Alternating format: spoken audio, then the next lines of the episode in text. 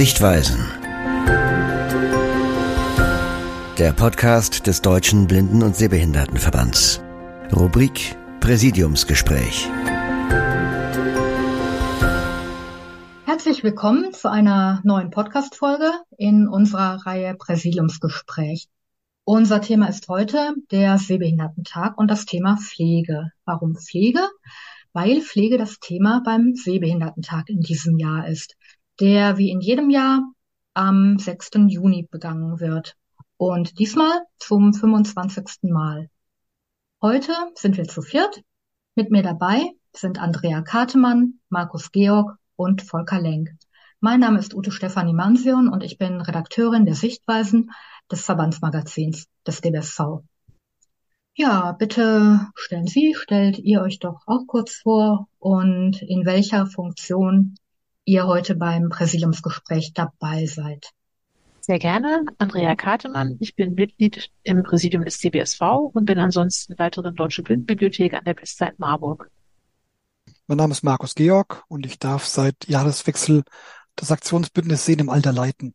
Volker Lenk, ich bin beim DBSV der Pressesprecher und unter anderem auch für Kampagnen wie den Sehbehindertentag zuständig. Ja, den Sehbehindertentag, den gibt es ja, wie ich schon erwähnt habe, seit 25 Jahren. Seit 1998 ruft der DBSV jedes Jahr zu Aktionen auf, die auf die Situation von Menschen mit Sehbehinderung aufmerksam machen. Und es gab natürlich auch einige Erfolge im Bereich der Versorgung und Unterstützung von Menschen mit Sehbehinderung. Darauf werden wir später noch näher eingehen. Zunächst aber widmen wir uns dem Thema Pflege. Und ja, da frage ich dich, Volker, wie kam es zum Thema Pflege für den diesjährigen Sehbehindertentag? Ja, das Vorschlagsrecht für das Thema zum Sehbehindertentag hat traditionell der Fachausschuss für die Belange Sehbehinderter. Die machen dann jedes Jahr, äh, stellen eine Liste zusammen von fünf bis sechs Themen. Diese Liste geht in die Arbeitstagung der Verantwortlichen für die Öffentlichkeitsarbeit und dort wird ein Thema ausgesucht. Und ähm, da hat sich das Thema Pflege mit großer, großer Mehrheit durchgesetzt. Das heißt also, die Teilnehmer der Arbeitstagung haben dann ganz großen Bedarf gesehen, dazu eine Aktion zu machen. Mhm. Ja, das Thema Pflege beschäftigt ähm, Menschen im Bereich Blinden- und Sehbehindertenarbeit ja auch schon länger. Ähm, 2016 wurde die OVIS-Studie vorgelegt, eine Studie der Deutschen Ophthalmologischen Gesellschaft. Das ist eine Gesellschaft, in der sich Augenärzte und Augenärztinnen vereinigt haben. Und OVIS steht für ophthalmologische Versorgung in Seniorenheimen. Ja, in der Studie wurde die augenärztliche Versorgung in 32 Seniorenheimen an 600 Bewohnerinnen und Bewohnern untersucht. Durchgeführt wurde die Studie von 14 Universitätsaugenkliniken. Die Studie bestätigt, dass die augenärztliche Versorgung von Menschen, die in Alten- und Pflegeheimen leben, verbessert werden muss, mm, um Sehverlust zu verhindern, wenn das möglich ist. Also zum Beispiel ähm, mit einer Therapie bei AMD ja, und um die Unterstützung von Betroffenen im Alter zu verbessern. Jetzt hat sich an der Situation von 2016 bis heute nicht wahnsinnig viel geändert. Frau Kartemann, welche Ergebnisse der Studie sind besonders hervorzuheben und inwiefern gelten sie heute noch? Besonders tragisch, dass in dieser Studie vorkommt, dass es häufig schon am Transport zu Augenärztinnen und Augenärzten scheitert, Seniorinnen und Senioren werden bei Transporten nicht entsprechend begleitet, beziehungsweise Transporte werden zu spät zur Verfügung gestellt. Aber es wird auch schon viel weiter vorne schwierig, nämlich Kontrolluntersuchungen sind überhaupt nicht vorgesehen, eigentlich in regelmäßigen Abständen, so wie sie vorgesehen werden sollten, so dass man eben klar sagen kann, dass eine Sehbehinderung auch nicht ausreichend verhindert wird. Und außerdem sind natürlich Pflegekräfte auch nicht dahingehend geschult zu erkennen, wenn Sehverluste schlechter werden, also was dafür so erste Anzeichen wäre. So ergab diese Studie auch. Es ist mit Sicherheit immer noch so, dass gerade aufgrund der personellen Situation in Pflegeeinrichtungen natürlich nach wie vor auch zu wenig Zeit einfach ist, sich mit diesem Thema Sehbehinderung zu beschäftigen. Und es gilt auch sicher noch heute, dass eben der Therapieplan wurde ja eben schon mal angesprochen, auch da einfach Pflegekräfte nicht ausreichend dahingehend geschult sind, zum Beispiel ja, regelmäßig Augentropfen zu geben oder einfach im Umgang mit Augenmedikamenten generell nicht ausreichend geschult sind. Mhm. Ja, da liegt noch einiges im Argen. Der DBSV wird auch nicht müde, darauf hinzuweisen und hat 2021 bei der Fachtagung Sehen im Alter Forderungen dazu erhoben. Eine lautet zum Beispiel, wir fordern eine gesicherte augenärztliche Betreuung auch für Menschen in ländlichen Regionen sowie in Pflegeeinrichtungen. Markus, was ist aus dieser und anderen Forderungen geworden und welche müssen aufrechterhalten werden, da sie noch nicht umgesetzt wurden? Mhm. Ja, danke für die Frage. Ich würde gerne früher ansetzen. Es gibt ja die Bonner Erklärung, die 2014 ins Leben gerufen wurde zur Gründung des Aktionsbündnisses Sehen im Alter. Und ähm, da sind zwei Ziele im Vordergrund, Sehverlust verhindern und die Versorgung verbessern. Und das Ganze hat sich dann in diesen Forderungen konkretisiert, die 2021 bei der Fachtagung niedergeschrieben wurden mit der Baxo und mit vielen anderen Beteiligten. Und ähm, konkret wurde eben schon genannt, der Transport zu Pflegeeinrichtungen oder auch im ländlichen Raum äh, als Problem. Und die Frage ist, kommen die Patienten zum Arzt oder wie kommt der Arzt zum Patient? Und das Thema ist seit der Zeit noch nicht äh, ausreichend geklärt. Und zu Veränderungen im Gesundheitssystem, die bedürfen unheimlich viel Zeit und guten Willen. Und oft liegt es auch an der ähm, Kostenerstattung. Und bis sowas umgesetzt ist, müssen wir einfach diese Forderung immer und immer wieder ähm, formulieren und an die richtigen Stellen anbringen, damit sich da etwas zum Positiven verändert. Hm. Wenn der Transport nicht gewährleistet werden kann durch Betreuung oder Pflegekräfte, ähm, warum ist es dann nicht möglich, dass mehr Fachärzte, das gilt ja auch nicht nur für Augenärzte, sondern auch für andere, ähm, in die Einrichtungen kommen. In manchen Heimen wird das möglich sein, klar, aber ähm, ja, warum scheitert es in manchen Einrichtungen daran? Wie eben schon erwähnt, werden oft die Anstrengungen gar nicht gut und, und richtig erkannt. Das heißt, der Bedarf zum Augenarzt gehen wird nicht gesehen. Und äh, auch eine Forderung, die wir haben, ist ja eine regelmäßige Vorsorgeuntersuchung, damit eben Sehveränderungen früh erkannt werden können. Und je früher die Diagnostik einsetzt, umso früher können wir auch vielleicht eine Therapie einleiten. Und ähm, Augenärzte sind ja ohnehin schon stark beschäftigt. Und ähm, wenn jetzt ein Besuch im, im Seniorenheim nötig ist, dann äh, muss vieles im Vorfeld organisiert und geklärt werden. Das ist zeitaufwendig und äh, nicht immer so einfach. Und auf der anderen Seite dann der Transport von den Senioren und Seniorinnen in die Augenarztpraxis ist schwierig. Da müssen ähm, Fahrten organisiert werden, äh, es müssen Zeitfenster zur Verfügung stehen. Ähm, und auf beiden Seiten ein erheblicher organisatorischer Aufwand mit äh, eingeschränkten Zeitressourcen. Äh, und das macht das Ganze so kompliziert. Hm. Womit wir auch beim Thema Pflegenotstand wären. Ja, genau. Und, und das Thema Pflege, wie eben schon erwähnt, ähm, ist ja schon ausreichend eigentlich ausgelastet. Und wir müssen gucken, dass wir noch da reinkommen mit unserem Thema Seheinschränkungen erkennen und ähm, dieses Thema Sehen und, und Sehbehinderung oder Seheinschränkung muss einfach viel mehr in die Pflegeberufe integriert werden. Und auch das ist eine Forderung, die wir erhoben haben, wo wir für kämpfen, dass das eben auch irgendwann umgesetzt werden kann. Mhm. Und vielleicht kann der Sehbehindertentag in diesem Jahr ja auch dazu beitragen. Nun gibt es in diesem Jahr einen Preis, der an Pflegeeinrichtungen verliehen wird, die sich in vorbildlicher Weise auf Menschen mit Sehbehinderungen einstellen. Ähm, das ist ein Preis der BAXO, der Bundesarbeitsgemeinschaft der Seniorenorganisationen. Markus, kannst du uns noch etwas mehr über den Preis berichten? Ja, dieser Geras-Preis wird seit 2016 vergeben und er passt dieses Jahr ausgezeichnet zum Sehbehindertentag. Das Thema ähm, ist eine schöne Brücke und ähm, richtet sich eben an Senioreneinrichtungen mit dem Thema, was gibt es für gute Beispiele im Umgang mit ähm, Menschen mit Seheinschränkungen. Das kann zum Beispiel sein, ist irgendwie baulich was gemacht worden, um ähm, auf die Bedürfnisse einzugehen, oder gibt es besondere Schulungen für die Mitarbeitenden, um auf die Belange von Menschen mit Seheinschränkungen einzugehen, oder gibt es ähm, tolle Angebote für Menschen mit Seheinschränkungen, ähm, die eben hervorzuheben sind. Und ich glaube, ähm, da können Einrichtungen voneinander lernen. Und ich bin gespannt auf die Preise oder vielmehr auf die Bewerbungen, die hier eingehen zu dem Thema. Wann ist denn da Bewerbungsschluss und wann wird der Preis dann verliehen? Der Preis wird verliehen ähm, Ende September bei der Mitgliederversammlung der BAXO in Berlin und der Bewerbungsschluss ist am 14. Juli diesen Jahres. Mhm. Und insgesamt gibt es 5000 Euro als Preisgeld äh, und äh, der DBSV ist hier auch in der Jury beteiligt und ähm, wir dürfen gespannt sein, was da an, an guten Beispielen auf uns zukommt. Mhm. Ich glaube, du bist in der Jury, oder?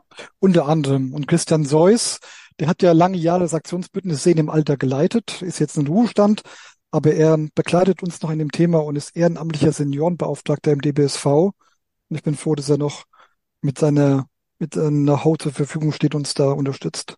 Hm. Und wer mehr darüber erfahren möchte, erfährt wahrscheinlich auf der Website der Baxo mehr über den Preis. Oder bei Sehen im Alter, wir werden das verlinken, www.sehenimalter.org, also ORG. Ja, wir haben jetzt allerlei gehört, ähm, was noch nicht im grünen Bereich liegt, aber der DBSV hat ja im Laufe der Jahre auch einige Erfolge für Menschen mit Sehbehinderungen erreicht. Frau Kartemann, können Sie von ein paar Erfolgen berichten? Ja, das kann ich sehr gerne tun. Da ist zum einen die DIN-Norm zu Kontrasten im öffentlichen Raum zu nennen wo man eben auch ja in Bezug auf Kontraste kennt ja jeder diese berühmten Stufenmarkierungen oder ähnliche Dinge mehr im öffentlichen Raum. Und diese Norm ist eben ein Punkt, wo da genaue Dinge drin zu lesen sind, wie das zu gehen hat. Ein weiterer Erfolg für sehbehinderte Menschen ist die Seite leserlich.info. Hier haben Selbsthilfevertreter und Grafiker zusammengefunden und man hat dort im Prinzip Dinge erarbeitet, die sehr praxisnah sind und Grafikern Richtlinien an die Hand geben, wie man zum Beispiel Broschüren sinnvoll für sehbehinderte Menschen gestalten kann. Und in Bezug auf digitale Barrierefreiheit gibt es dort auch viele sinnvolle und wichtige Dinge in Bezug auf Schriftarten. Man kann dort nämlich genau anschauen oder errechnen, für welche Schrift Art, welche Schriftgröße zum Beispiel von Vorteil ist, so dass es eben, wie schon gesagt, sehr alltagstauglich ist. Dann wäre als weiterer Punkt zu nennen noch die, das Thema Brillen beziehungsweise Sehhilfen. Und Brillen werden von den Krankenkassen finanziert, wenn sie mehr als sechs Dioptrien haben. Das ist ja dann auch was, was einen im Alltag sehr deutlich und sehr stark betrifft. Und in diesem Sinne hat damit wahrscheinlich auch die eine oder der andere von euch und Ihnen schon zu tun gehabt. Ja, ich auf jeden Fall. Ähm, ja, das sind Erfolge, zu denen der Sehbehindertentag vielleicht auch indirekt beigetragen hat. Ähm, er ist eine bewusstseinsbildende Maßnahme, um eben auf die Probleme von Menschen mit Sehbehinderung aufmerksam zu machen. Volker, an wen richtet sich der Sehbehindertentag denn in diesem Jahr vor allem? Ja, in diesem Jahr beim Thema Pflege setzen wir ganz konkret bei den Pflegefachkräften an. Das heißt, ähm, wir wissen ja leider, dass das Thema Sehen beziehungsweise Sehbehinderung ähm, in der Ausbildung und Weiterbildung von Pflegefachkräften keine Rolle spielt oder keine große Rolle spielt.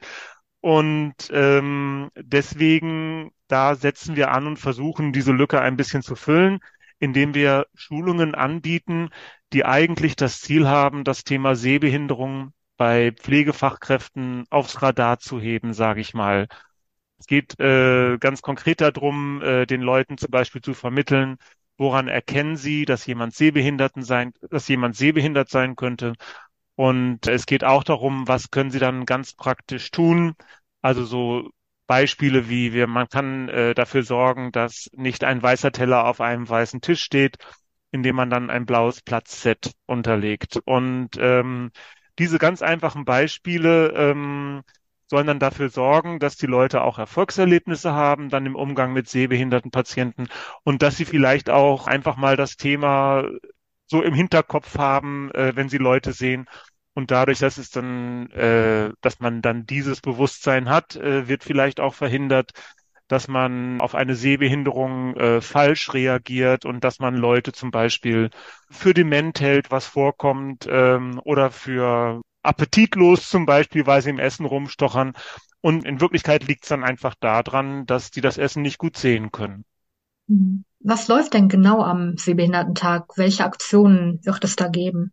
Der Sehbehindertentag findet dieses Jahr nicht nur am 6.6. statt. Es gibt einen Aktionszeitraum vom 1. bis zum 11.6. Und in diesem Aktionszeitraum werden diese Schulungen angeboten. Wir haben da im Vorfeld ähm, Kooperationspartner uns gesucht. Ähm, das ist einmal die Bundesarbeitsgemeinschaft der freien Wohlfahrtspflege. Dazu gehören zum Beispiel die Caritas, Diakonie und Rotes Kreuz. Und diese Verbände in der Bundesarbeitsgemeinschaft, die sind Träger von, ich glaube, insgesamt 20.000 Einrichtungen der Altenhilfe. Und zweiter Kooperationspartner ist der Bundesverband privater Anbieter sozialer Dienste.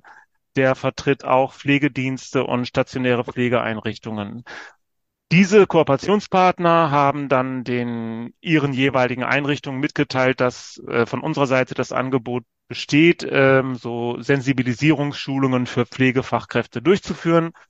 Und äh, so wächst dann, sage ich mal, unser Angebot zusammen mit der Nachfrage auf der anderen Seite. Das heißt, sowohl natürlich unsere Landesvereine können dann auf ähm, Einrichtungen zugehen und diese Schulung anbieten, als auch, dass die Einrichtungen über ihre Träger von diesen Schulungen erfahren und äh, dadurch dann auf uns zukommen können.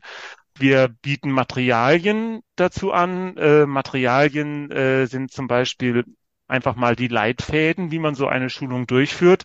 Das kann man dann entweder so in Präsenz machen, eine derartige Schulung, oder halt über Zoom. Und für diese beiden Formate, entweder Schulung in Präsenz oder auf Zoom, bieten wir Leitfäden an. Und äh, die Erstellung der Materialien war nicht kostenlos. Also wir haben zum Beispiel einen Dienstleister dafür beschäftigt, ähm, uns einen Erklärfilm zu machen zum Thema Sehbehinderung im Pflegealltag. Und deswegen sind wir sehr froh, dass wir von der Johann Auer Stiftung unterstützt werden. Mhm. Wenn ich jetzt eine Schulung anbieten möchte, wo kann ich mich näher informieren und wo bekomme ich Material her? Also die Kommunikation läuft größtenteils über die Mailingliste der Öffentlichkeitsmenschen und auf Seiten des Fachausschusses für die Belange Sehbehinderter läuft es dann dort auch über äh, deren Mailinglisten.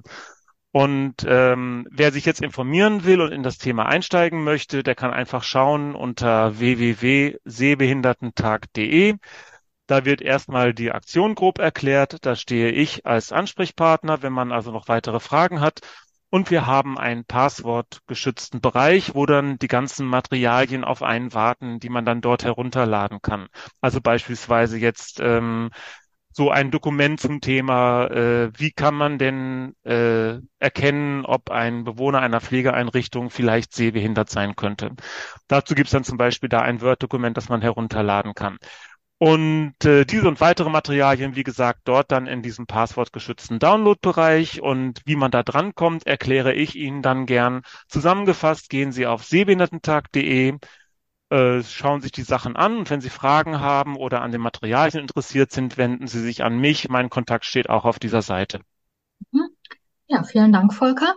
Ich möchte auch nochmal auf das Schwerpunktthema Pflege in den Sichtweisen Mai hinweisen, also in unserem Verbandsmagazin. Die Beiträge finden Sie auch unter www.dbsv-inform.org, also ORG. Und wer sich dort registriert, kann auch auf die Sichtweisen überhaupt zugreifen und auf die Magazine der Landesvereine. Vielen Dank, Andrea Katemann, Markus Georg und Volker Lenk. Wir verabschieden uns von unseren Hörerinnen und Hörern und wünschen Ihnen eine gute Zeit. Bis zum nächsten Mal. Auf Wiederhören.